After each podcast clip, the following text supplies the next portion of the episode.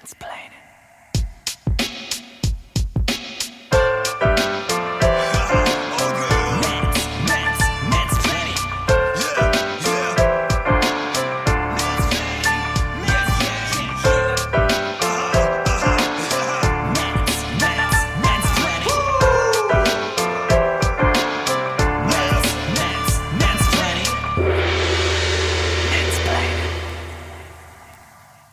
Einen wunderschönen guten Abend, liebe ZuhörerInnen. Willkommen zu Mansplaining Episode 27. Heute ist Dienstag, der, na, lasst mich lügen, 23. Februar 2021. Es ist 21.07 Uhr, etwas fortgeschrittene Stunde, was daran liegt, dass Jan und ich beide noch etwas busy gewesen sind.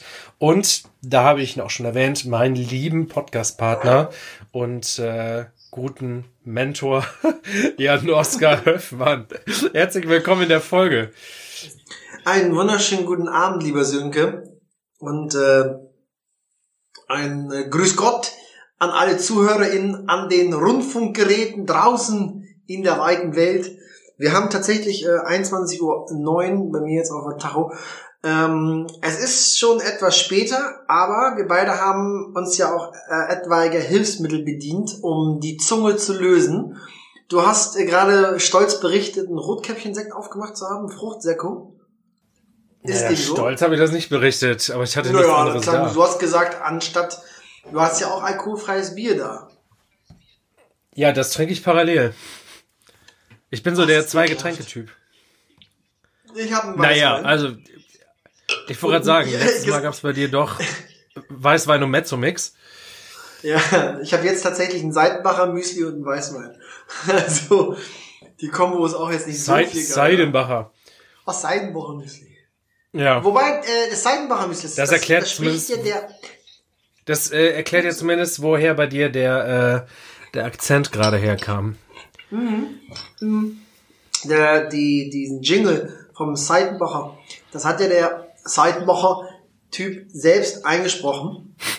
ähm, der Typi, dem das ganze Ding gehört, keine Ahnung. Und dadurch hat man ja eine gewisse, naja, Sympathie, finde ich, für diesen Betrieb so bekommen, weil man dachte, oh Mensch, guck mal, das Seitewoche, die spricht das sogar selbst ein.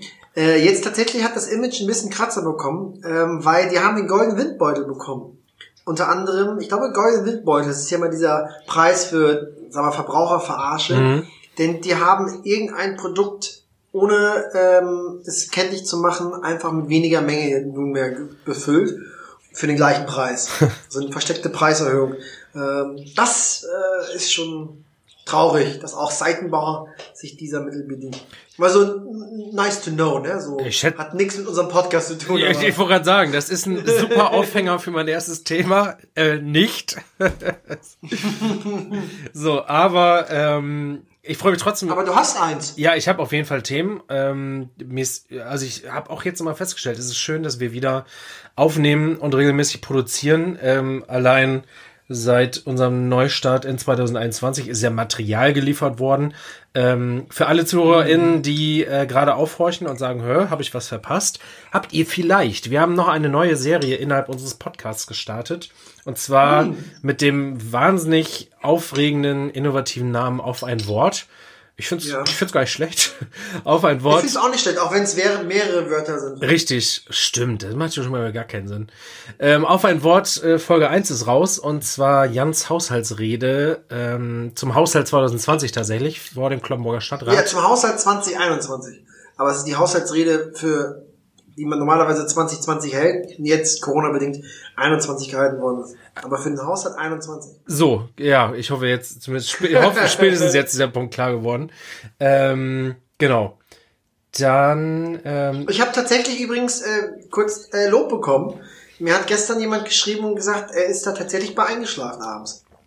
Da habe ich gedacht, schön. Es ist wie im Einschlafen mit Wikipedia, äh, Haushaltsrede mit Jan. Eben. Ich habe auch einen Kollegen, schönen Gruß an, der hier, glaube ich, schon viel zu oft gegrüßt wurde. Schönen Gruß an Jonas Scholz an der Stelle. Der sagt, man kann unseren Podcast wunderbar zum Einschlafen hören. Aber was ich gut finde, was ich gut finde, er sagt, er hört ihn am nächsten Tag natürlich nach. Ähm, bei der Stelle, an die er sich bewusst erinnert. Und äh, kann dann natürlich auch entsprechend äh, liefern in dem Kreuzfeuer an Fragen, das ich ihm dann aussetze, um das zu überprüfen. Sehr gut, schöne Grüße. Schönen Gruß. So, aber die angesprochene Haushaltsrede ähm, kann man vielleicht tatsächlich mal anknüpfen, um thematischen Einstieg zu bekommen. Bei euch oder oder musst du erst aufessen, frage ich mich gerade. Ich bin ready. Sehr gut. Aber, aber ganz kurz, ich habe mich jetzt gerade vorgedrängelt. Ähm, du hattest doch gesagt, du hättest ein Thema schon brühwarm, von dem du berichten wolltest. Ähm, Äh, nicht, dass das erzähl doch erst einmal. Du hast, du hast ja auch sogar gesagt, mir im Vorhinein sogar schon vor einigen Tagen offenbart, ähm, ich muss mich unbedingt mal wieder stärker mit Friseuter-spezifischen Themen beschäftigen. Und äh, hättest da sogar auch eins. Du hast mir aber nicht verraten, worum es geht. Ich weiß also tatsächlich nicht, was jetzt kommt. Also ich bin jetzt ebenso überrascht wie die Zuhörerin. Aber du hast gesagt, du hast ein Friseuter-spezifisches Thema. Wahnsinn. Ja, ähm, gut, dann Lass uns teilhaben. Dann lege ich mal den letzten Stein in diese sprachlich mir äh, schon vorgebaute Brücke.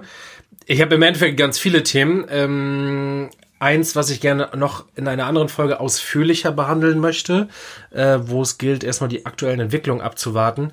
Aber ähm, ja, Thema Haushalt, Thema Haushaltsrede. Dann kann ich vielleicht die Brücke auch zurückschlagen zu mir und zu Friseute. Äh, wir hatten ja auch eine entsprechende Stadtratssitzung, eben in der Hybridform. Ähm, triggert dich jetzt vielleicht ein bisschen der Begriff. Ich wollte gerade sagen, wie stopp, eure, eure Ratssitzung war auch ein Hybrid? Äh, zumindest hat sie ja ähm, in Präsenz teil in Präsenz stattgefunden äh, mit mit dem halben Rad und äh, man konnte sich Alter. online dazuschalten. Das ist peinlich, dass wir das nicht hinkriegen. Ja, okay, erzähl erst mal. Jetzt hast du mich wirklich getriggert. Ich habe mir schon gedacht, dass das ähm, Erzähl. ja und äh, ja, da wurden ja auch Haushaltsreden gehalten etc. Und äh, da hat sich aufgrund einer der Haushaltsreden schon so ein bisschen angedeutet, das was nun auch offiziell ist. Friseute hat ähm, ebenfalls einen CDU-Bürgermeisterkandidaten. Neben Sven Stratmann, der gesagt hat, äh, er tritt erneut an für die SPD, ähm, hat jetzt die CDU nach einer, nach einem langen Ausschreibungsverfahren auch ähm, erklärt, dass ihr unter anderem stellvertretender Fraktionsvorsitzender ähm, Bernd Wichmann sein, sein, wie nennt man das? Sein Eisen. Gut in den Ring werfen Hut, jetzt. nicht Eisen in den Ring, sondern Eisen. ja, ich bin, ich bin so Eisenstadt in, die Ei, in die Eisen geht. Äh, geht in die Eisen. Ich bin so Eisenstadt verliebt. Da, da, äh, ja, kommt man schon mal durcheinander. Genau. Er will, ähm, er sagt, er kann. Ähm, genau. Und äh, wie gesagt, er hat es in seiner Haushaltsrede, äh, hat man es schon ein bisschen rausgehört, weil er da auch sehr krawallig wurde, ähm, gut gegen die Verwaltung geschossen hat, in dem einen oder anderen Punkt äh, Sven Strappmann sogar mangelndes äh, Demokratieverständnis vorgeworfen hat. Ähm, nicht verschlucken. Äh, Entschuldigung, das, das, das Ja, das entlud sich, äh, entlud sich an dem Punkt ähm, und Also er hat die Haushaltsrede auch gehalten. Also haben die ihm schon die Bühne sozusagen geboten oder wie kann ich das ja, verstehen? richtig, hat er, Er ist ja ein Kollege, er ist ja ein Rechtsanwalt. ne? richtig, Also Herr Do Bürgermeister Dr. Biese würde ihn dann wahrscheinlich als Rechtsverdreher eher bezeichnen. Aber äh, er ist Kollege, ich habe ihn aber tatsächlich noch nie erlebt und äh, wahrgenommen. Also ich habe das auch nur in der Presse gelesen, dass er jetzt kandidiert.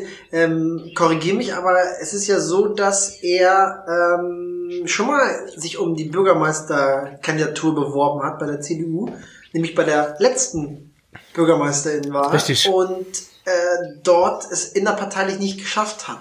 Da fragt man sich natürlich als geneigter Beobachter, ähm, wieso sollte man denn jemanden wählen als Bürgerin, wenn nicht einmal die CDU-Parteimitglieder ihn wählen wollten oder anderen nennen wollten als Kandidaten. Ne? ja.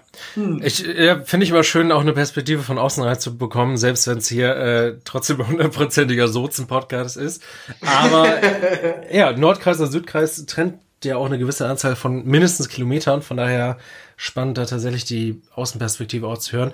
Richtig, der ähm, wollte schon 2014, war glaube ich der letzte Bürgermeisterwahlkampf, genau, ist aber innerparteilich gegen seine Konkurrentin Hildegard Kuhlen gescheitert, die dann wiederum ähm, auch recht deutlich äh, gescheitert ist gegen den SPD-Kandidaten, damals auch Kandidat von SPD und Grünen, äh, Sven Strabmann. Die ich übrigens sehr schätze, die Hildegard Kuhl. Also äh, die auch Rechtsanwältin ist Mhm.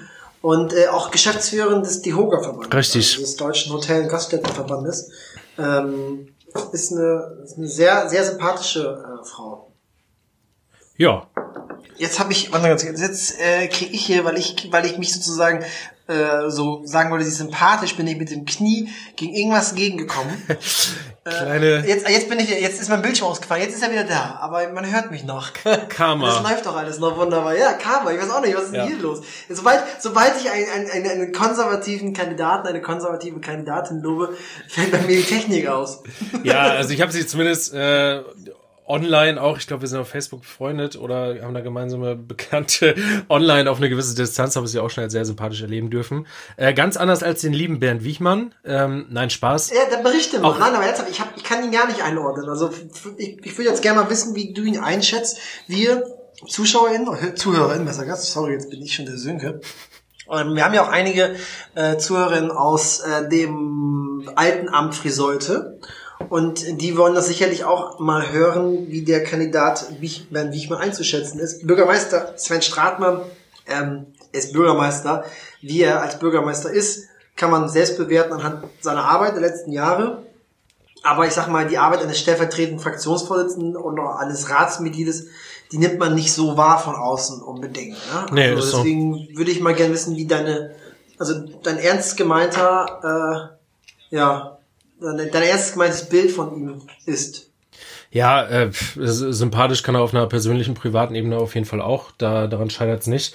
Leider brauchen wir Inhalte und ähm, ja eine gewisse Fachlichkeit irgendwie.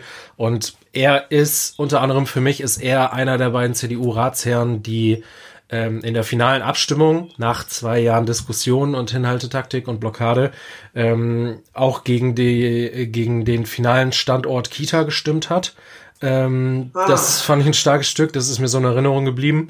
Und ähm, ja, in vielen anderen Themen auch ähm, haben er und Sven Strabmann sich in vielen Sitzungen schon äh, ganz gut behagt. Ähm, hat, glaube ich, beiden nicht an allen Stellen immer so gut getan, aber ähm, ja, mir ist leider Bernd Wichmann dann auch, das wird jetzt natürlich äh, gar eine, eine subjektive Meinung sein, aber mir ist er da in vieler Hinsicht auch ähm, mit einer komischen äh, Unsachlichkeit aufgefallen. Das war auch in der Kita-Diskussion, ähm, wo ja lange behauptet wurde von Seiten der, der CDU-Fraktion und da war er auch äh, oft Wortführer, dass wir die Bedarfe ja gar nicht haben.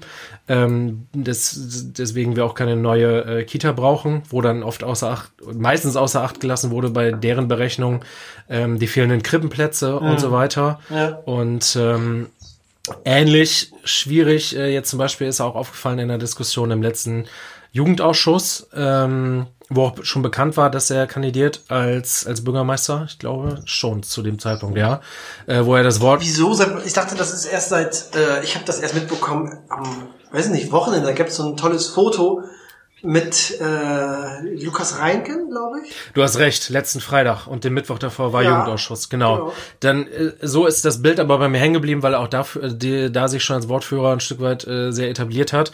Ähm, da ging es um ähm, einheitliche Förderung von ähm, privaten Trägern ähm, in Friseute, von ähm, Kindergärten und äh, da hatte, das ist auch eine Diskussion, die sich schon etwas länger hinzieht, die ähm, durch den einen oder anderen Faktor erschwert wird, weil nicht von allen ähm, Trägern einheitliche Zahlen vorliegen, beziehungsweise die, die nicht liefern können, liefern wollen, was weiß ich. Und ähm, unsere Verwaltung da jetzt aber ein Konstrukt ausgearbeitet hatte, die äh, ähm, das aus unserer Sicht auf jeden Fall Fairness garantiert ähm, auf dem Markt und ähm, ja, da hat er das Wort aber gegengeführt und man hört es an der Stelle raus, ähm, wie bei vielen früheren Diskussionen auch, da schließt sich das wieder mit den Kita-Zahlen an, auch äh, mit der Bedarfsplanung. Ähm, er traut an vielen Stellen den Zahlen der Verwaltung nicht und äh, trägt das auch recht offen zur Schau und ähm, das scheint für ihn eine, eine Fehde zu sein gegen eine SPD-geführte Verwaltung. Und äh, das ist äh, ziemlich schwierig, weil auch zum Beispiel in dieser ähm, Fördergelddebatte er gesagt hat, ähm, nee, das Konstrukt, das müssen wir noch auseinandernehmen, das müssen wir noch mal in einer nicht öffentlichen Sitzung besprechen. Ähm, der zum Beispiel auch gesagt hat, ähm, ja, da müssen ja auch noch äh, andere Sachen mit einbezogen werden, inwiefern zum Beispiel diese privaten Träger Rücklagen gebildet haben oder sowas. Man kann ja nicht alle über einen Kamm scheren. Ähm, eine ganz schwierige Debatte und hat es an dieser Stelle leider jetzt äh, zusätzlich neu weiter verzögert, weil, wie gesagt, aus unserer Sicht das Zahlenkonstrukt der Verwaltung gut ist. Und er steht ein Stück weit, das ist das, was du angesprochen äh, ähm, hast auch, dass er sich bei der letzten Bürgermeisterwahl innerparteilich nicht durchsetzen konnte. Ähm, er steht für mich auch ähm, ein Stück weit für die Gespaltenheit der CDU-Fraktion, was man auch äh, in dieser zweijährigen Kita-Debatte gemerkt hat. Ähm, oder auch bei dem einen oder anderen Thema äh, die WIBEF betreffend, beziehungsweise das Schwimmbad betreffend, wo man gemerkt hat, dass innerhalb der CDU-FDP-Fraktion ähm, das kann ich objektiv und sachlich äh, denen zugestehen, äh, auf jeden Fall Leute dabei waren. Zum Beispiel auch der Vorsitzende des äh, ähm, Aufsichtsrates der WIBEF, ähm, Frank Böckmann, ähm, auch von der, von der CDU-Fraktion. Also auf jeden Fall da durchaus Leute sind, die ähm, mit der Verwaltung arbeiten wollen und können und äh, deren Zahlen zum Beispiel, die die liefern, deren Berechnungen dem nicht misstrauisch gegenüberstehen und äh, da auf jeden Fall aber auch Hardliner sind. Zum Beispiel dann ein Bert Wichmann oder sein Fraktionskollege, ähm, die da zu zweit gegen den finalen Kita-Standort dann immer noch gestimmt haben. Und äh, ja, ich bin ich äh, weiß aber nicht, inwiefern sich das ähm, zeigen wird dieses Jahr. Ich kann mir auch gut vorstellen, dass äh, die innerparteilich schon dafür sorgen werden. Es wird ja noch eine entsprechende Veranstaltung geben, wo er ähm, dann ja ähm, gewählt wird ähm, zum Kandidaten und so weiter und so fort. Ich schätze mal schon, dass sie ihre Leute irgendwie auf Linie bringen und dass die Fraktion ihm dann ähm, ja, die, die Treue hält in Richtung Wahlkampf. Das hat man jetzt zum Beispiel auf dieser Ausschusssitzung auch gemerkt, dass er da das Wort geführt hat bei der Thematik Fördergelder und ähm, da alle anderen ihm beigepflichtet haben oder die Füße stillgehalten haben. Aber das heißt ja, es wird, es, also wenn man das jetzt sich so anhört, ich, ich habe dich jetzt noch ein bisschen reden lassen, äh, dass das eigentlich ein, ein Typ ist, bei dem man jetzt die Gewissheit haben kann als Außenstehender, dass das ein richtig zugespitzter, intensiv, hart geführter, polarisierender Wahlkampf werden könnte? Ähm, ich befürchte es. Also ich war, ja. also ich, ich, das heißt, ich gönne oder wünsche euch das natürlich nicht unbedingt. Das ist gerade für einen Amtsinhaber nie hilfreich, so ein Wahlkampf, weil äh, je mehr der Wahlkampf dahin plätschert, umso besser ist es für den, ähm, sag ich mal, ja, Amtsinhaber oder ja. der Amtsinhaberin. Ähm, aber ich muss natürlich sagen, als Außenstehender würde ich natürlich, also ich äh, finde, Sven Stratmann ist ein mega guter Bürgermeister. Das kann ich auch von außen beurteilen, weil ich ja sehe, welche Vergleiche wir sonst so im Landkreis Kloppenburg haben. Und er ist jemand, der zupackend ist, der, der BürgerInnen nahe ist, der ähm, verbindlich und unprätentiös, unprätentiös auftritt. Deswegen, ich finde, habe hab eine unglaublich hohe Meinung von, von Sven Stratmann. Ähm, und der hat einen Laden übernommen, der äh, finanziell sozusagen ruiniert war und äh, das Ding kommt gut über die Runden und es läuft und es wickelt sich. Ja. Das finde ich erstmal ganz, ganz positiv. Aber ich muss auch sagen, als Demokrat bin ich ein großer Freund des Wahlkampfs, weil ich es wichtig finde, dass es äh, verschiedene Meinungen gibt und der Wahlkampf ist eine ganz entscheidende, auch wenn viele immer sagen, oh, es ist schon Wahlkampfzeit, das ist ja Wahlkampfgetöse. Mein Gott, das ist essentieller Bestandteil einer Demokratie, dass wir überhaupt uns streiten können über Inhalte, auch vielleicht mal um Personen. Und deswegen muss ich sagen, fände ich es natürlich als außenstehender Demokrat unglaublich spannend, einen solch polarisierenden, zuspitzenden, aber auch fairen natürlich, sachbezogenen Ja, das Wahlkampf ist das Ding, ne? Weil man teilweise so sieht, früher in unserem Landkreis Kloppenburg, das wissen vielleicht nicht diejenigen, die uns zuhören und nicht unmittelbar aus Kloppenburg kommen oder noch jünger sind. Äh, wir haben teilweise Landrats- und Bürgermeisterinnenwahlen gehabt, die ähm, ohne Gegenkandidatur abliefen. Das kann natürlich auch mal vorkommen, wenn man einen Amtsinhaber oder eine Amtsinhaberin hat, die wirklich Partei über die Parteigrenzen weg irgendwie äh, fungiert und agiert und vielleicht sogar parteilos ist. Das war aber früher nie der Fall so wirklich, sondern es waren immer CDU-Parteisoldaten. Und ich kann mich noch erinnern an eine Landratswahl, da hatte Hans Ewislage, unser damaliger Landrat, keinen Gegenkandidaten. Das heißt, man konnte in die Urne gehen, Wahl, äh, Wahlkabine gehen und letztendlich den Stimmzettel in die Urne werfen, der nur vorsah, ja oder nein. Und das ist für mich einfach zu wenig. Deswegen muss ich sagen, ja, ich hoffe, ihr macht das, kriegt das fair hin, aber erstmal finde ich spannend als Außenstehender, in Friseute gibt es richtig Wahlkampf. Ja, ich freue also ich mich auch auf die Debatten und auf die sachliche Auseinandersetzung, weil wir uns da deutlich vorne sehen. Ähm, zum Beispiel auch mit Punkten aus dieser Haushaltsrede, wie gesagt, die äh, angesprochene Realschulsanierung oder was die CDU aktuell moniert, ähm, der Bau unserer Umgehungsstraße, dass sich das hinzieht. Ähm, die können viel monieren aber die sind die Mehrheitsfraktion. Die können Ansträ Anträge schreiben, Anträge stellen, die können alles durchbringen, was die wollen gegenüber der Verwaltung. Und gerade wenn man sich diese Umgehungsstraße anguckt, das war ein heißes Eisen, als äh, Sven Stratmann ins Amt gekommen ist. Ähm, da lief, da lag nämlich der Beschluss schon einige Zeit vor und ähm, es hätten da Grundstücke für äh, gekauft werden können und äh, auch müssen. Das hat aber sein Amtsvorgänger nicht angepackt. Ähm, mhm. äh, wer ist denn der Amts, wer war denn der Amtsvorgänger nochmal? Ich, weißt du das? Ich meine, ist, ist der jetzt nicht irgendwo Landrat? Der, der Johann Wimbesch. Ach nee, echt? Das ist unser, der, der, unser aktueller der, Landrat. Der, ach, das hätte ich jetzt ja nicht geachtet. Ja, guck, der war vorher in Friseure und hat da seine äh, Spuren hinterlassen. So, der hat sich da auf jeden Fall auch nicht ausgezeichnet mit Blick auf zum Beispiel diese Umgehungsstraße. Ich glaube, in der ganzen Zeit, ähm, einige Jahre auch schon, ist, glaube ich, ein einziges äh, Grundstück dafür erworben worden. Und wie gesagt, ja. als Sven ins Amt gekommen ist, hieß es eigentlich von allen Seiten, das Thema ist ein heißes Eisen, ähm, äh, das traut sich keiner anzupacken. Äh, mal gucken, wie das ausgeht, äh, da diese Grundstücke zusammenbekommen. Naja. Und äh, er und seine Verwaltung haben das aber in den letzten Jahren geschafft, äh, in einem ziemlich guten Tempo, diese äh, Grundstücke alle zusammenzukaufen und zusammenzuführen, ähm, dass jetzt diese Umgehungsstraße gebaut werden kann, was keiner denen zugetraut hat so und äh, in der ganzen Zeit hat die CDU nicht einmal moniert, ähm, also gerade zur Zeit, äh, als sie noch den Bürgermeister gestellt haben, dass es langsam vorangeht.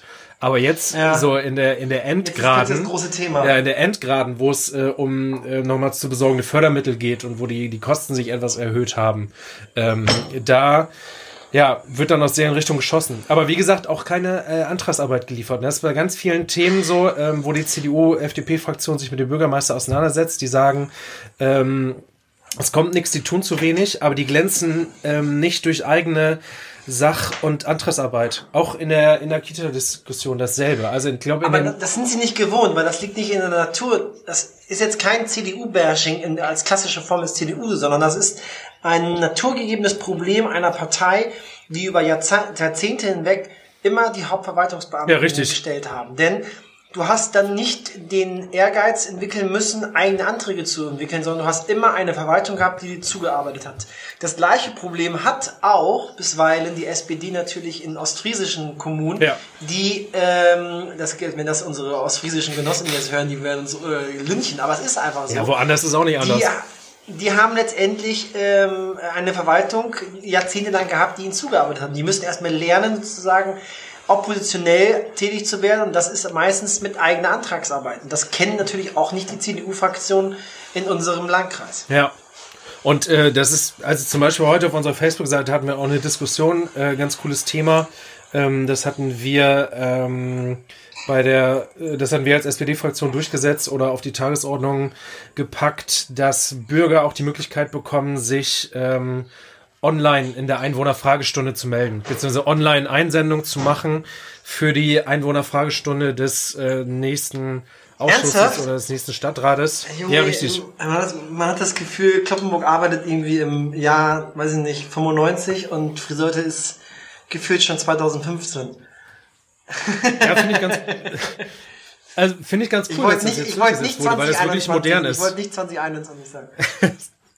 Ja, und äh, auch da war wieder so eine Diskussion, äh, die jetzt äh, so ein kleines Geplänkel auf unserer Facebook-Seite, wo ähm, Karl-Heinz Krone, äh, der Fraktionsvorsitzende der Union, sich gemeldet hat und sagte, ähm, ja gut, mit, mit wessen Mehrheit ist denn dieser äh, Antrag durchgekommen? Ja, das, das ist einfach eine Sachfeststellung. Wir wissen, dass ohne die Stimmen der CDU-FDP-Fraktion nichts bei uns im Stadtrat durchkommen kann. Das sind die Mehrheitsverhältnisse, die jeder kennt. Damit muss man sich nicht brüsten. Viel spannender ist ja, und ähm, da hat sich, äh, um dann zum Bürgermeisterkandidat zurückzukommen, Bernd Wichmann in vielen Fällen auch als Wortführer hervorgetan, viel spannender ist ja, wo Sachen eben nicht mit deren Mehrheit beschlossen wurden. Sei es ähm, Gutscheinsystem jetzt für äh, unsere Kaufleute und äh, die Leute im Einzelhandel zur, äh, zur Eindämmung der Corona-Pandemie, um, um da ein bisschen was leisten zu können. Sei es, wie gesagt, in der Kita-Diskussion, sei es ähm, in, in den anstrengenden Diskussionen rund um das Schwimmbad, ähm, wo ja äh, ein Stück weit die, die Insolvenz der Stadt Friseurde äh, verhindert werden musste und, und, und. Also all diese Themen, wo die als Mehrheitsfraktion ihrer Verantwortung nicht gerecht worden sind, finde ich, ähm, das bringt eine Verantwortung mit sich, wenn man die Mehrheit hat und wenn man weiß, ohne, ohne unsere Stimmen ähm, äh, kann nicht gearbeitet werden. Und ohne, ja, unabhängig davon, wer der Bürgermeister ist, gerade wenn es ein Bürgermeister einer anderen Partei ist, äh, muss ich da noch. Oder eine Bürgermeisterin. Richtig. Äh, wo wir dann bei der zweiten. Es gibt zwar noch nicht im Landkreis Kloppenburg, aber who knows? Das gibt's bestimmt irgendwo in Deutschland. Richtig. Nur nicht halt bei uns. Steinfeld ja zum Beispiel, ne? Ja, das stimmt. Ich wollte nicht sagen Oldenburger Münsterland, weil ich wusste, dass es einen Landkreis Fechter gibt. Ja. Nur Kloppenburg ist halt noch, also Landkreis Kloppenburg. Aber so gesehen 90er. wird's spannend, aber, Aber wir krass, freuen uns ihr- auf die Wahlkampf. Also erstmal krass finde ich, dass du so immer so, so parallel so einfließen lässt, ähm, dass äh, äh, ihr da so viele digitale Möglichkeiten habt und bis auch bislang genutzt habt. Krass. ja, ist schon ganz. Bist du noch dran? Ja. Ach so, Gott, war gerade sehr still. Ähm, Also, Ja, es ist die Zeit. Also ein Stück weit, finde ich, hinkt man da ja noch hinterher. Ich fand es ja auch ein bisschen schade, ähm, das habe ich, glaube ich, in der letzten Aufnahme gesagt, äh, dass zum Beispiel die Aufnahme- und Übertragungsqualität unserer Sitzung, unserer Ratssitzung, äh, da ja noch nicht ganz rund war. Aber das sind ja Sachen, die kann man alles anpacken, an denen kann man arbeiten. Äh, es ist einfach ein Zeichen der Zeit, dass man Bürger auch was darüber... nutzt ihr denn für ein Programm, wenn ich mal fragen darf? Ich, das müsste ich nachliefern. Das kann ich so nicht sagen, was für ein Programm das war für die Ratssitzung. Das war ja da auch mal was Einmaliges. Das haben die ja das erste Mal da Ach so. ausprobiert. Äh, diese digitale Möglichkeit, sich zu äußern für die Einwohner-Fragestunde, das ist eingerichtet auf Das, der. das Programm heißt E-Mail. Das ist der neueste heiße Scheiß aus, ähm, aus dem Iran. Fax, Fax, Fax. Fax, Wir haben jetzt auch Fax. Wie viele Faxsitzungen. deutsche Gesundheitsämter. Ey, ganz ehrlich, ähm, ich muss ja, wenn du Leute mal so richtig so ein Fax-Bashing betreiben, ich selber benutze auch kaum noch Fax. ähm, aber es ist tat- ja, es, ich wusste, dass da so ein Lacher kommt. Im Justizbereich ist Fax tatsächlich noch ähm, geläufig, weil das als eine formwirksame Einreichung von Schriftsätzen angesehen wird, also bei Gericht. Per E-Mail ist halt nicht möglich bei Gericht. Und deswegen wird auch, wenn etwas eilig sein muss und die Leute nicht unbedingt die neuen elektronischen Wege nutzen, die es auch eingerichtet gibt für Rechtsanwältinnen und Gerichte, dann äh, greifen halt sehr, sehr, sehr viele, ähm, ich sag mal, alte weiße Rechtsanwälte auch auf das Telefax zurück. Selbst auch Gerichte. Das ist ganz witzig, wenn ich den, es gibt so einen elektronischen Kommunikationskanal unter Rechtsanwältinnen seit äh, zwei Jahren, das heißt BEA, das besondere Das heißt äh, WhatsApp. Und äh, das ist ganz witzig, wenn man dann so einem älteren, älteren Kollegen ähm, dann per BEA was schickt äh, und man kriegt als Fax eine Antwort. Dann denkt man sich so, okay. Digital Native. Da eine witzige Anekdote, ähm, ohne ins Detail gehen zu wollen, aber ähm, neulich mitbekommen, dass äh, ein Fax bei der ähm, falschen Person angekommen ist, also inner, innerhalb einer Behörde, ähm, da in der falschen Abteilung irgendwie gelandet ist und eine ältere Person dieses Fax empfing am Gerät und ähm, dann telefonisch geklärt wurde, okay, das hätte da nicht ankommen sollen und diese ältere Person dann gefragt hat, ob sie es ähm, denn zurückschicken soll, weil das äh, Dokument, das Dokument müsste dann ja an den richtigen Empfänger wieder. fand ich, fand ich geil. Ja, der Silver Surfer. Ja.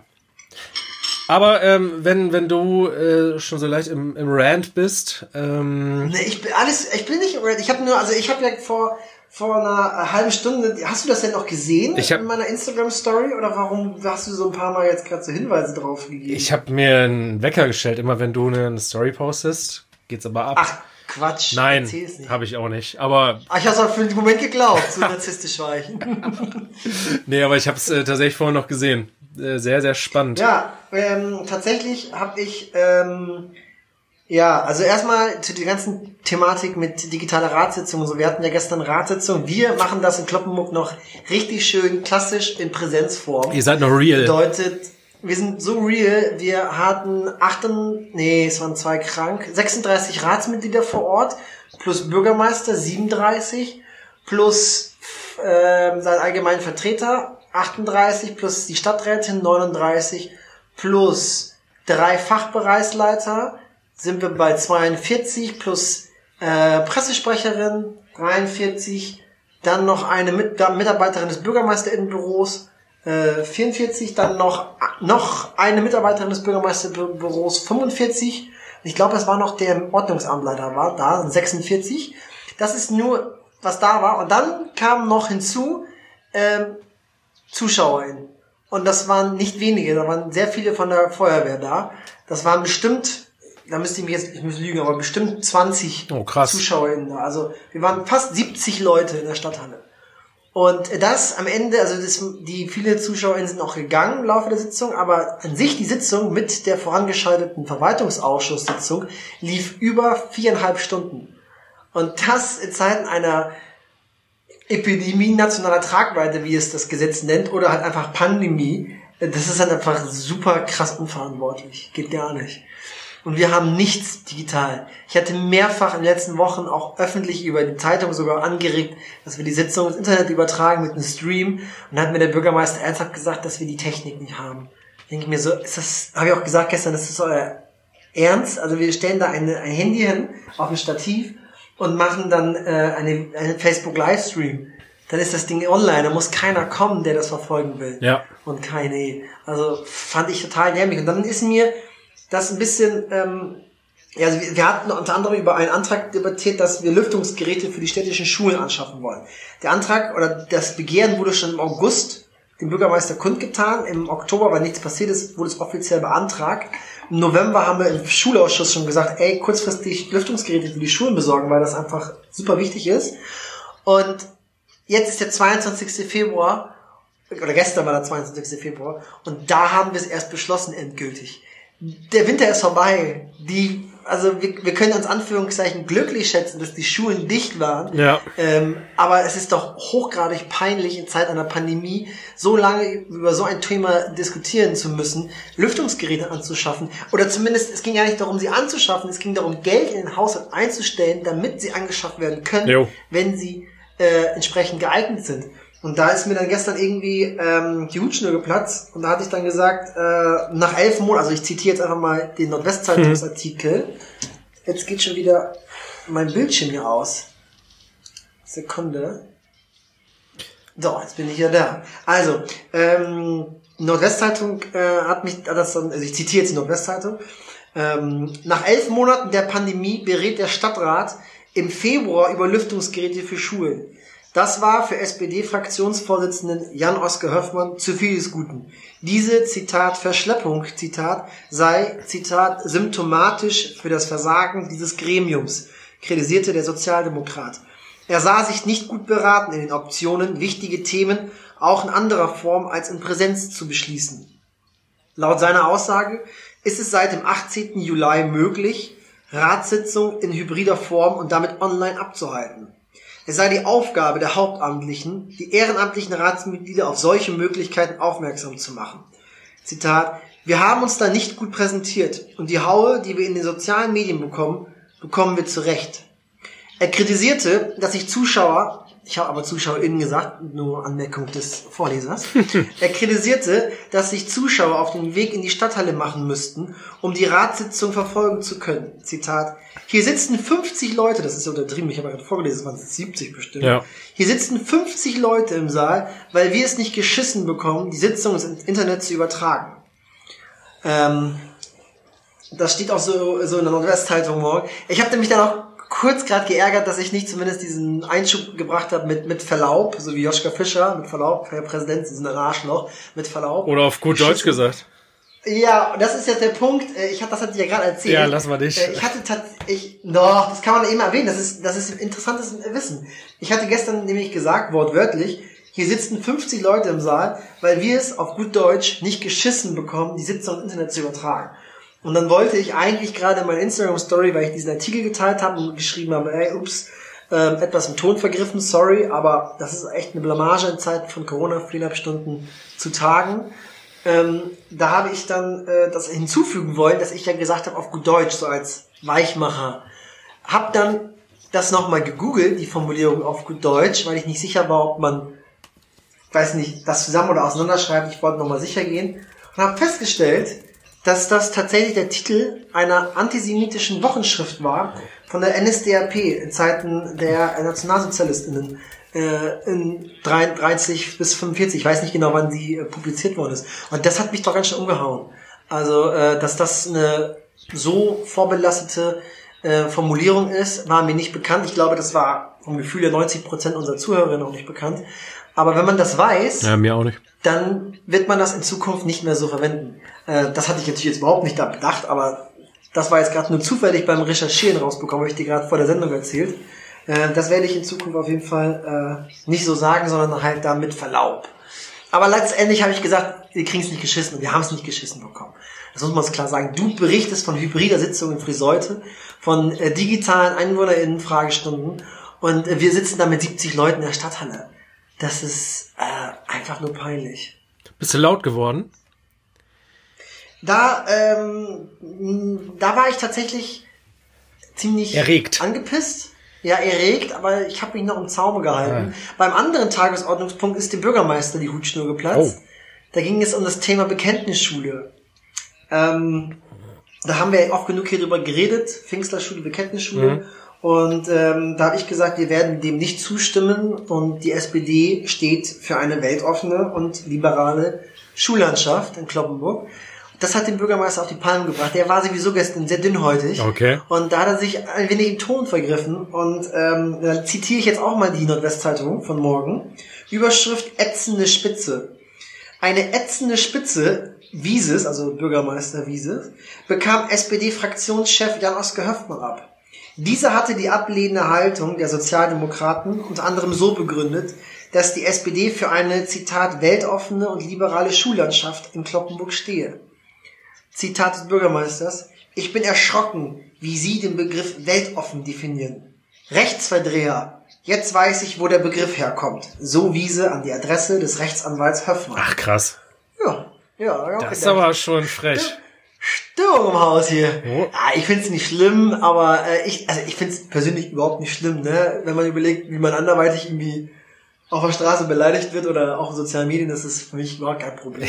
ähm, auch, ich finde das auch an sich äh, nicht irgendwie daneben, aber ich glaube, wenn man da mal objektive Maßstäbe anlegt, ist es vielleicht nicht ganz würdig für das Amt eines Bürgermeisters, aber vielleicht machen die das auch ein Stück weit menschlich, ne? wenn man sich in einer kontroversen Sitzung mal dazu eine- so eine Aussage hin, hat Eine hinreißen. sehr zugewandte, äh, ähm, euphemi euphemistische Bewertung.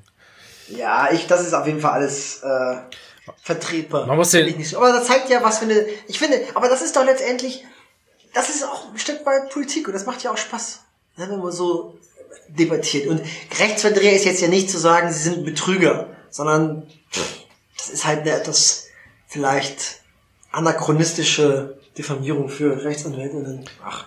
Auch das hast du sehr schön euphemistisch gesagt. Man muss den Wolfgang auch einfach mal in den Arm nehmen, finde ich. Ja, vielleicht. Aber nicht in Zeiten von Corona. Richtig. Auf gar keinen Fall. Ähm, eine andere Nachfrage, was mich interessiert bei euch, weil ich das ein bisschen ähm, interessiert gelesen habe, auch weil wir damals, ich glaube mindestens von den Jusos, wenn nicht sogar vom SPD unter Bezirk, mal bei der Kloppenburger Feuerwehr aufgeschlagen sind.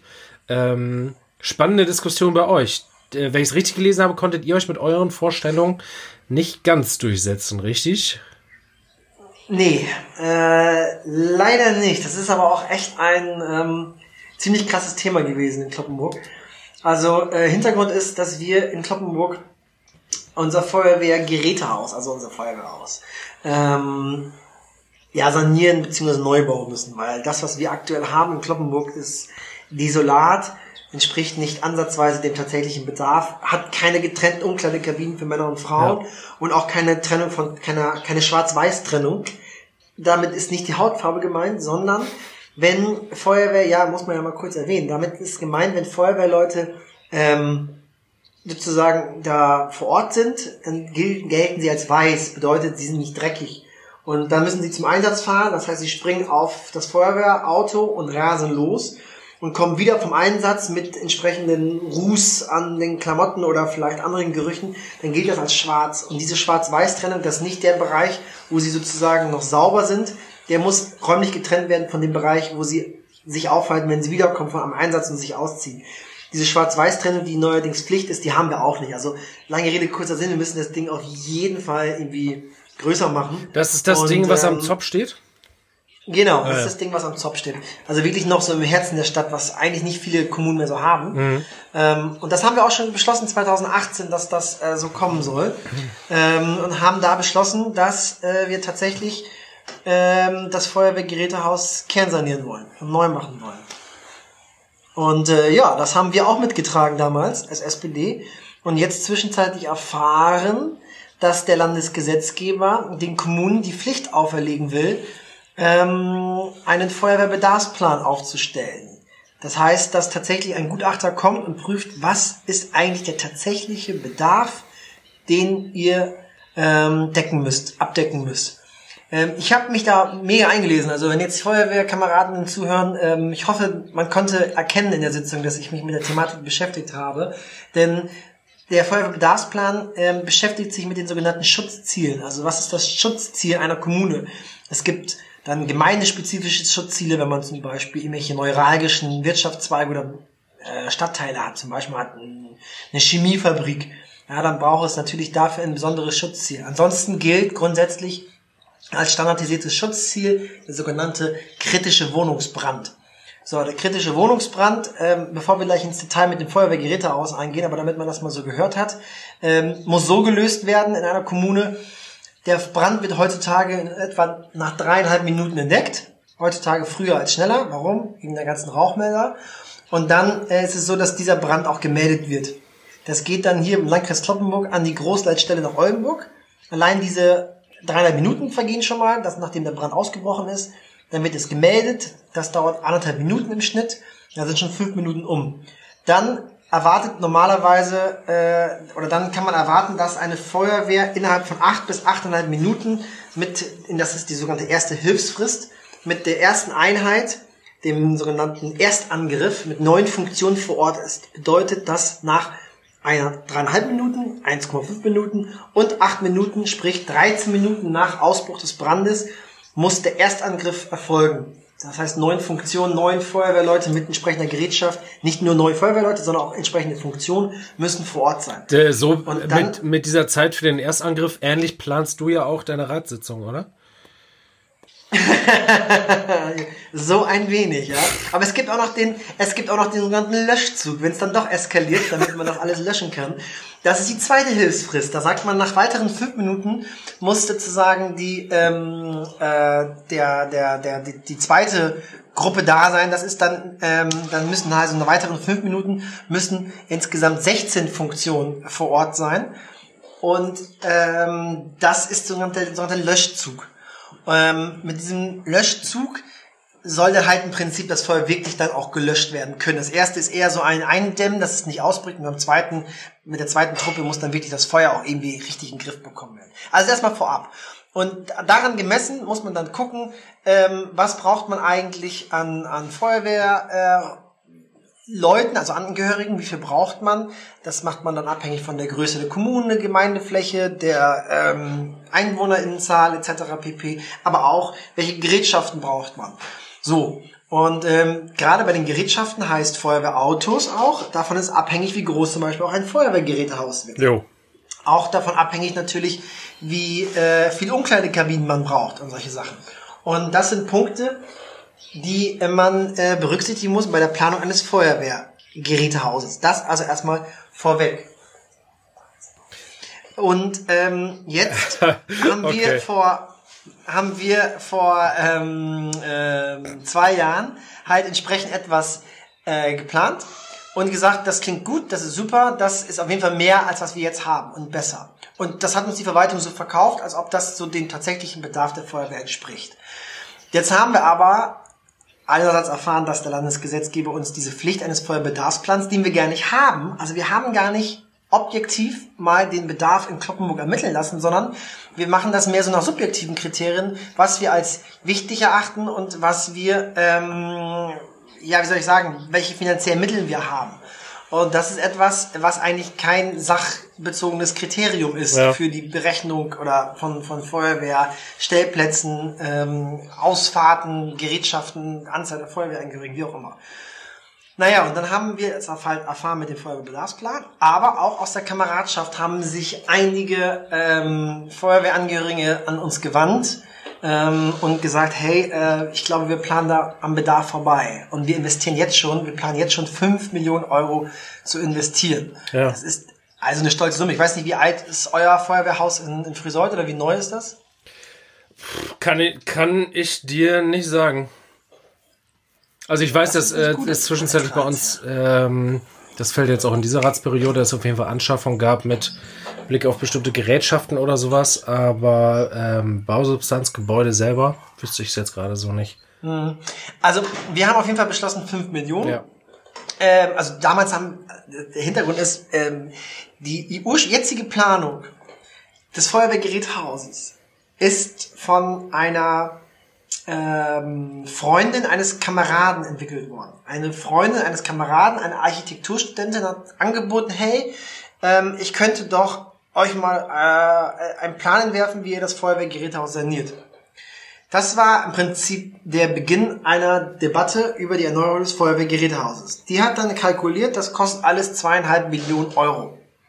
Daraufhin hat sich die Verwaltung des Themas angenommen und gesagt, "Hm, das müssen wir noch mal ein bisschen neu planen hier oder weiter planen. Weil? Und festgestellt, weil äh, das wohl von den ähm, Vorgaben, was die ähm, Unfallverhütungsvorschriften angeht, was auch die Feuerwehrunfallkasse so verlangt an bestimmten Vorgaben, da muss nachgebessert werden. Beziehungsweise auch, das ist teilweise wohl von den Kapazitäten nicht richtig vorgesehen. Wie auch immer. Man hat nochmal nachgeplant und hat gesagt, hm, das wird 4, und natürlich auch aktuellen Preise, was, was Gewerke angeht, Ja. etc. Gut. Und dann kam die, na, das kostet 4,2 Millionen. Und dann haben wir, okay, klingt gut, scheint ja alles dann top zu sein, Bedarf wird ja wohl stimmen. Und dann haben wir gesagt, machen wir. Nach einem Jahr kam bereits die Meldung, ja, wir müssen das um 500.000 Euro nochmal erhöhen, denn die FUK, nämlich die Feuerwehrunfallkasse, hat gesagt, äh, das, was sie da plant, ähm, das ist an sich schon nicht so geil, aber ähm, das habe ich aber auch später erfahren, dass die so gesagt hat, dass sie nicht so super zufrieden mit der Planung ist. Aber ihr müsst ganz dringend die und die Punkte ändern, ähm, weil sonst geben wir nicht mehr die Genehmigung dafür. Fuck. Da mussten wir also nochmal nachbessern und das ist dann nochmal 500.000 Euro teurer geworden. Jetzt sind wir bei 4,8 Millionen Euro. Und dann haben wir erfahren, dass das wohl gar nicht dem Bedarf wirklich entspricht.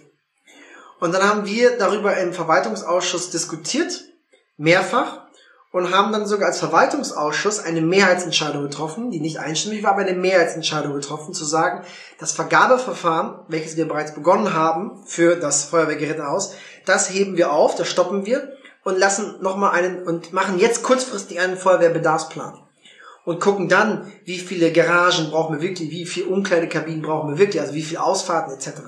Als kleines Beispiel, Ausfahrten sind diese Garagen. Ne? Ähm, wir planen derzeit mit elf Ausfahrten. Allein Löningen hat, nachdem sie einen Feuerwehrbedarfsplan erstellen, erstellen lassen haben, so wie es ungefähr fast jede Kommune im Landkreis Kloppenburg getan hat, Emsteck, Mollbergen, äh, ähm, äh, Löningen, aber auch anderswo, Ganderkesee, Scharre, whatever, die haben in Löningen festgestellt, oh, wir brauchen 14 Ausfahrten. 14 Krass. und haben nur Anführungszeichen 14.000 Einwohner. Wir haben 36.000 Einwohner. Du kannst das nicht so einfach, das korreliert nicht um. Ja. Also es ist nicht so, dass einfach das jetzt mal drei gerechnet werden kann.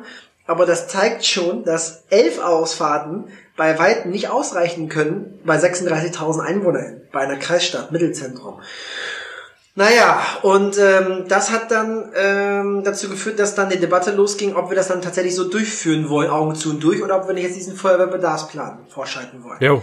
Weil der Bürgermeister sich selbst aber auch daran erheblich beteiligt hat an diesen Planungen. Also ich habe da vorhin erzählt, diese ursprüngliche Planung wurde nochmal von der Verwaltung äh, angepasst. Da war der Bürgermeister auch selbst aktiv mit, mit Stift und Zettel. Ähm, Wow. Hat er gesagt, das, das will ich nicht, dass das jetzt hier gestoppt wird. Der Bürgermeister war massiv dagegen, dass das hier gestoppt wird.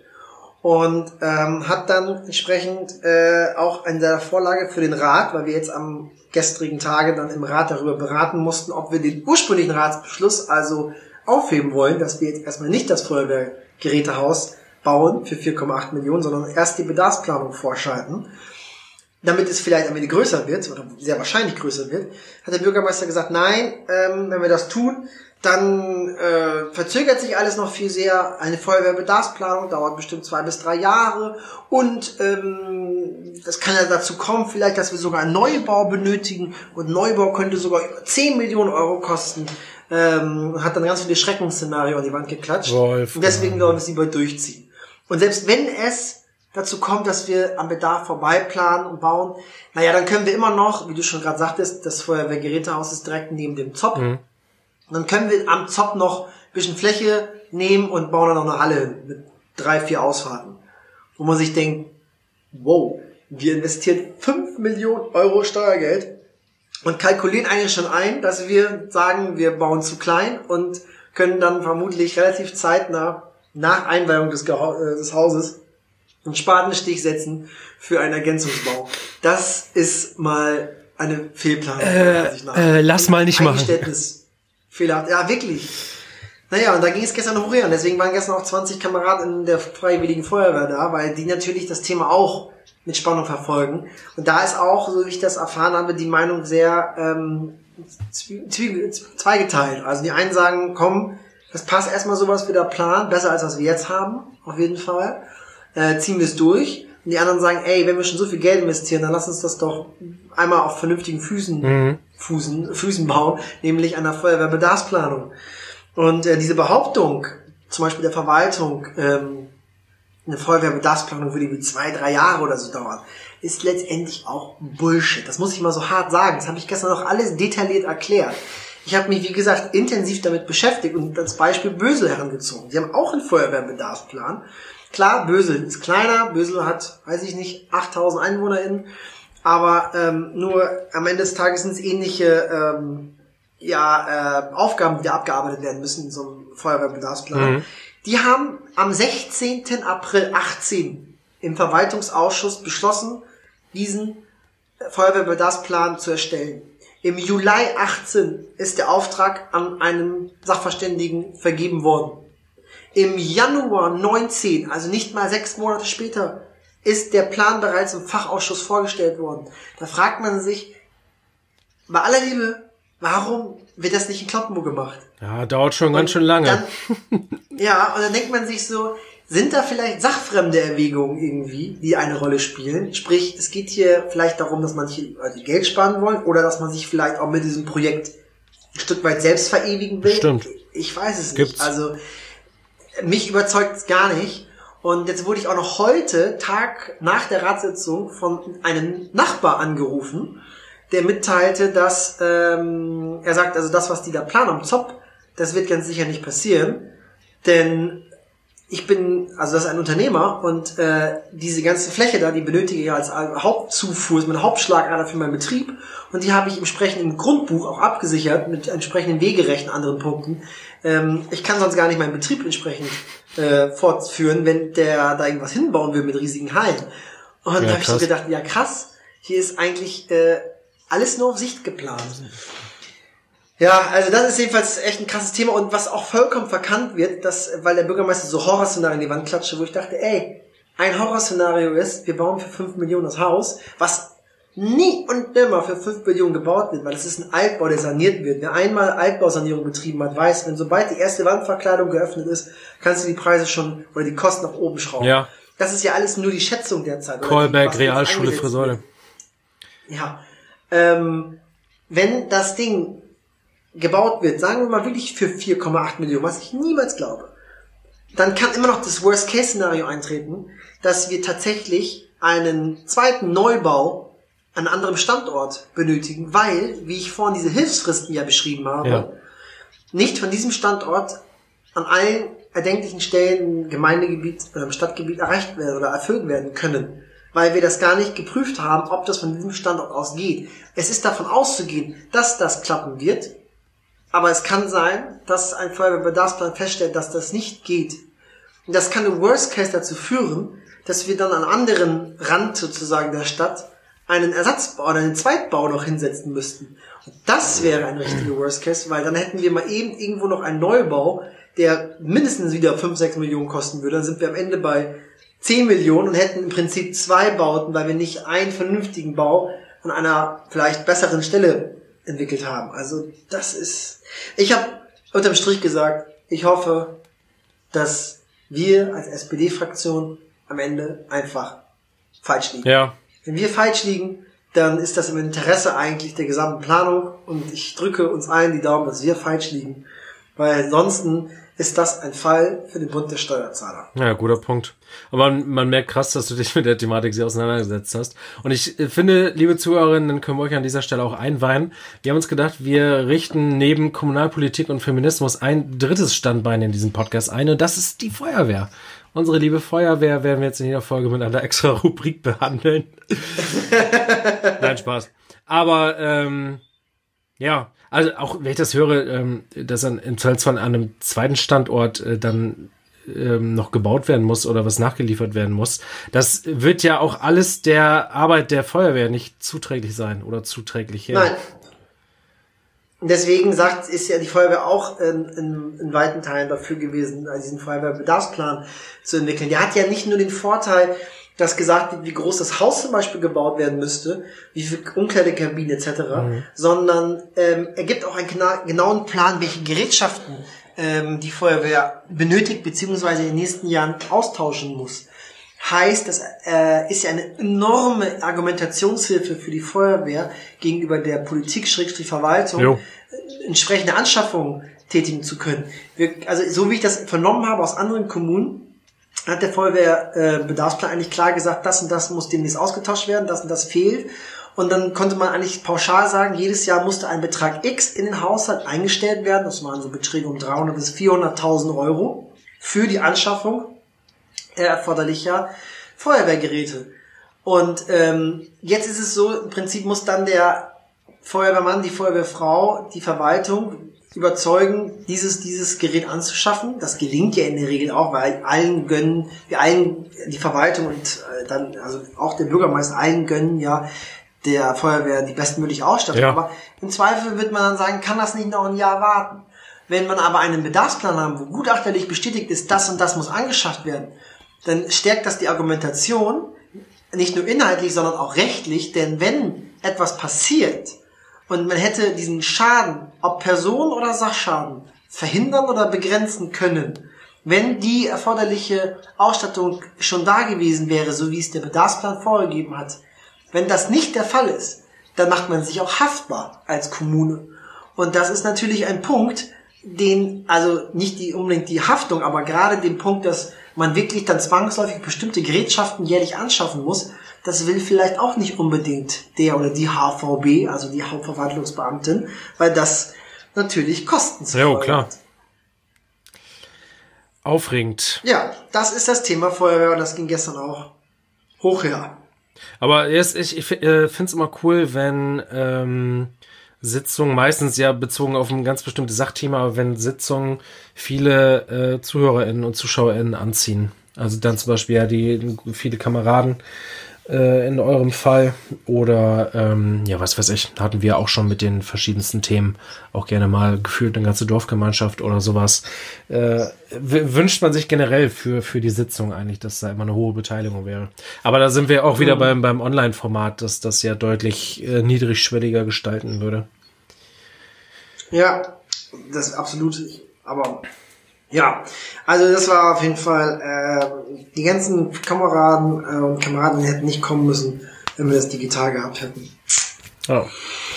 So. Haben wir schon wieder glaube, eine schon, knackige Folge zusammengequatscht. Ja. Krass. Äh, das stimmt. Also das Thema äh, werden wir, denke ich, ähm, dann auch, also ich werde diese Folge auch entsprechend in den einschlägigen Gruppen mal teilen. Vielleicht kann ja der eine oder der andere interessierte Feuerwehrmann oder die interessierte Feuerwehrfrau auch diesen Podcast mal anhören und mir vielleicht auf vertraulichem Wege mal eine Meinung kundtun lassen. Es geht gar nicht darum, finde ich, einen Vertrauensbruch mit dem Kommando oder ähnliches zu erzielen. Nur vielleicht kann man mich ja auch auf offensichtliche Unrichtigkeiten mal aufmerksam machen. Ich bin ja absolut dankbar über entsprechende Input. Es ist nun mal bei so einem Thema nicht so einfach, diesen Input zu bekommen, weil nicht jetzt bei der Feuerwehr, aber an sich bei vielen Themen viele Sorge haben vor der Stadtverwaltung und der Verwaltungsspitze. Also eine gewisse, ich will nicht sagen Furcht oder Ehrfurcht liegt vor und dann sagen viele, hm, ich sag dazu lieber nichts. So. Ja. Und das macht unsere Arbeit als Ratsmitglieder und als ähm, KontrolleurInnen sozusagen auch der Verwaltung nicht einfacher. Ne? Ja, ich meine, das hier ist noch Kommunalpolitik. Wenn, wenn nicht hier, dann wo, äh, sollte man eigentlich eng miteinander unterwegs sein und im guten Austausch. Mhm. Ja. Ja.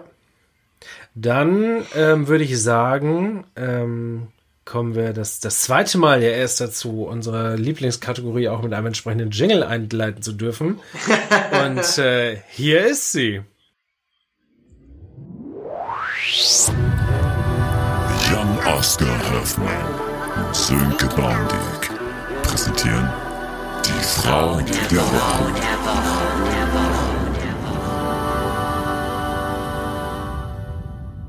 Ich, liebe Zuhörerinnen, äh, euch, um euch vielleicht noch mal einen witzigen Einblick zu geben. Der Jingle lief jetzt hier natürlich gerade nicht, sondern Jan und ich mussten eine nette Pause voll quatschen. Und äh, das Jingle wird im Nachhinein bei der Bearbeitung eingefügt. Ähm, Inside Man's Planning, sage ich nur. Aber Inside Mansplaining. ganz, ganz schwierig. Ich gebe das Wort mal lieber ganz schnell ab.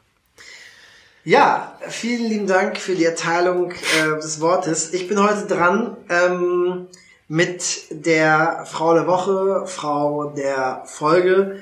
Ähm, wir hatten verschiedene Kategoriennamen schon dafür. Ganz gleich, es geht darum, dass wir entsprechend ähm, beeindruckende ähm, Frauen auch hier einmal erwähnen wollen, ähm, die vielleicht anderswo nicht diese entsprechende Aufmerksamkeit erlangen.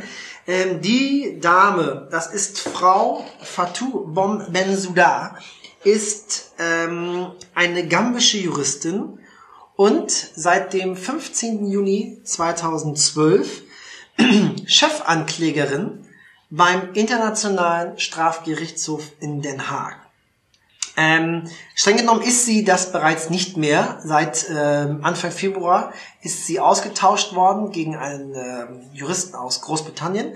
Aber sie war letztlich ähm, acht Jahre, achteinhalb Jahre Chefanklägerin beim Internationalen Strafgerichtshof in Den Haag. Ähm, sie ist diejenige gewesen, die tatsächlich auch die Anklage gegen amerikanische Soldaten auf den Weg gebracht hat wegen Kriegsverbrechen. Und ähm, warum ist das so bemerkenswert? Das ist vielleicht, kann man sagen, doch der Job der Chefanklägerin des äh, Internationalen Strafgerichtshofs mag sein. Aber was ähm, sie letztendlich das äh, für persönlich für Konsequenzen hatte, ist schon ganz enorm. Jo. Denn die ähm, Trump-Regierung hat sie dann entsprechend mit Sanktionen belegt. Heißt, es sollten äh, ihre Konten in Amerika eingefroren werden, Einreiseverbote etc., insbesondere halt Einreiseverbote.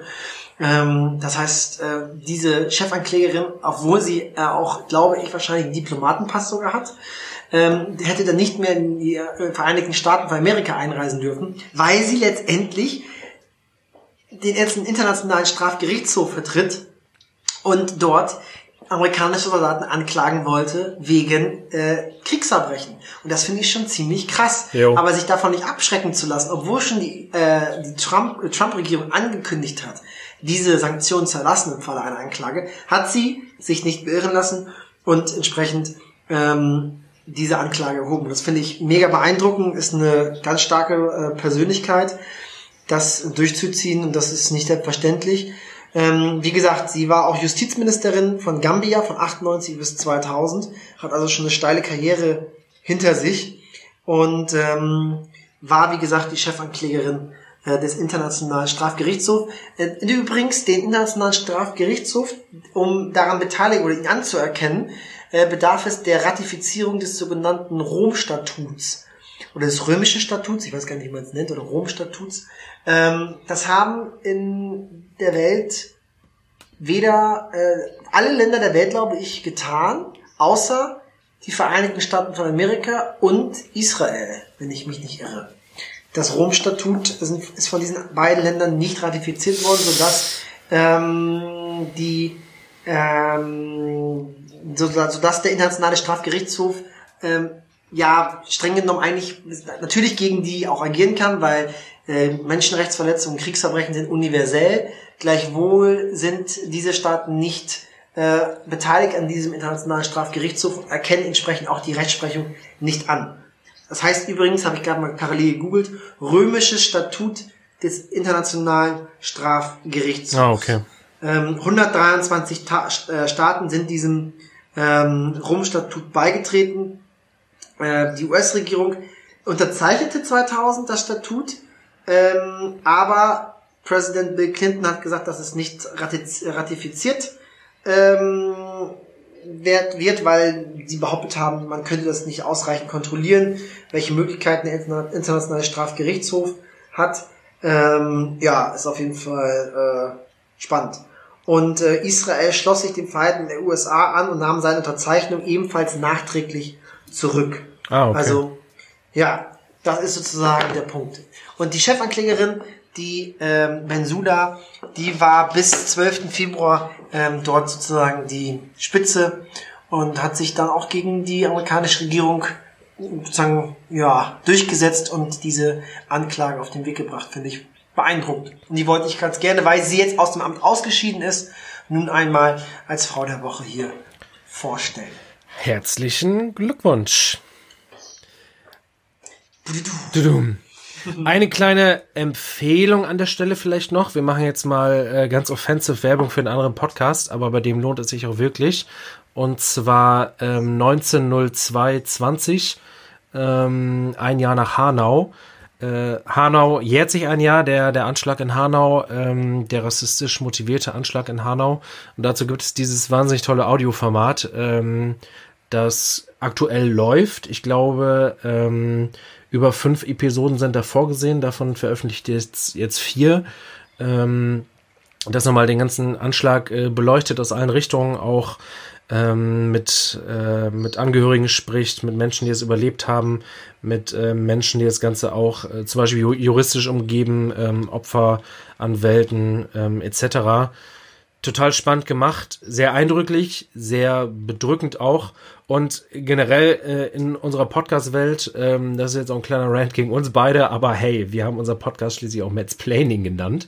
Also ähm, ein, ein spannendes Format, äh, auch von der Besetzung her. Ähm, Viola Funk, äh, Produzentin von ACB Stories, ähm, die eben diesen Podcast auch produziert hat, äh, auch Teil des äh, Redaktionsteames und ähm, auch ansonsten Autorin ähm, Seda Kurt, ich weiß nicht, ob ich die Namen alle so richtig ausspreche, ähm, beteiligt, äh, unter anderem auch in der Moderation, die Journalistin ähm, Cem Jaff, die Reporterin Alena Jabarine, ähm, auf jeden Fall ein ziemlich cooles, diverses Team, die, glaube ich, auch nochmal sehr, eine sehr eigene ähm, Perspektive auf das ganze Thema mitbringen und einbringen.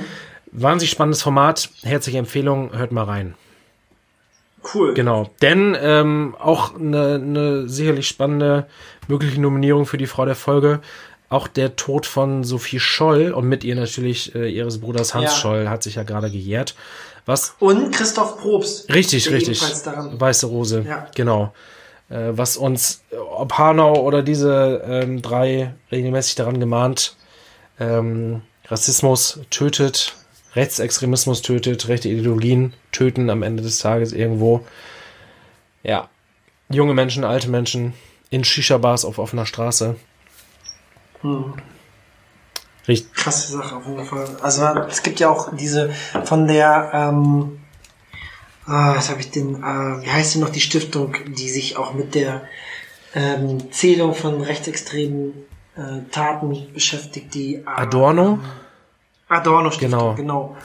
Da haben, das gab es auch entsprechende gute Schaubilder, die dargestellt haben, wie viele rechtsextremistische Morde, Morde beziehungsweise Totschläge und Tötungsdelikte es bereits seit Anfang der 90er gab. Und nicht, also Rostock, Lichtenhagen, Hanau, Walter Lübcke, es gibt ja etliche Fälle. Insgesamt glaube ich 235, wenn ich mich jetzt nicht irre. Das ist schon echt krass. Ja. Ein etwas schweres Ende der Folge, aber wir alle können ja in einer Welt arbeiten, in der äh, diese Schwere hoffentlich irgendwann ähm, etwas auch geht und verlustig geht.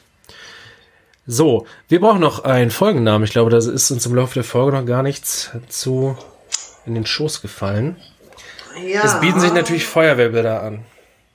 Ja, ich habe auch gerade überlegt, äh, der, der Löschzug der guten Laune. Ja, oder irgendwas äh, äh, aus den Sachen, wo dich die NWZ zitiert hat. Was hast du noch gesagt? Ach so. Ähm, wir haben es verschissen. Geschissen, äh, Geschissen geschissen, geschissen bekommen. Oder der oder Rechtsverdreher, keine Ahnung.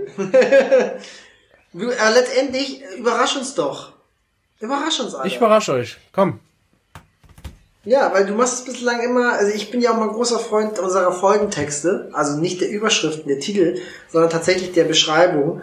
Ähm, das ist wirklich ähm, richtig, richtig gut. Ja. Ich finde, das sind immer teilweise rhetorische Meisterwerke. Also wenn ich's, Und ich bin jemand, der sehr sprachfetischistisch ist. da, ja, absolut. Zum, zum, zum, zum. Glück, zum Glück. Aber ich lese es hin und wieder hinterher auch nochmal und äh, wenn ich dabei dann noch kichern kann, dann weiß ich, äh, ist alles in Ordnung. So, Leute, legt euch wieder hin, äh, beziehungsweise richtet den äh, Blick auf die Straße äh, weiterhin, je nachdem, wo ihr uns hört und wann ihr uns hört. Genießt das gute Wetter, lasst euch nicht unterkriegen. Fühlt euch in eine warme Pferdedecke gewickelt. Richtig. Haltet weiter Abstand, haltet euch an die Regeln. Umso schneller können wir beide hier auch durch mögliche Lockerungen wieder etwas coolere Formate liefern oder uns mit tollen Gästinnen zusammensetzen, auch mal an Ort und Stelle. Das war's von uns. Maybe.